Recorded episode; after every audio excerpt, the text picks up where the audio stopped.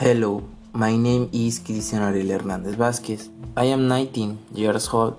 I am a student in the Universidad Veracruzana. I live in Veracruz with my family.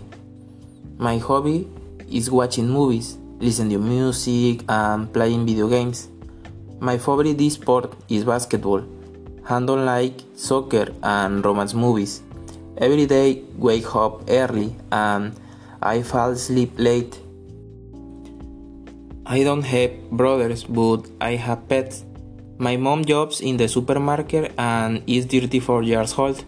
My dad jobs in the drugstore and is 36 years old.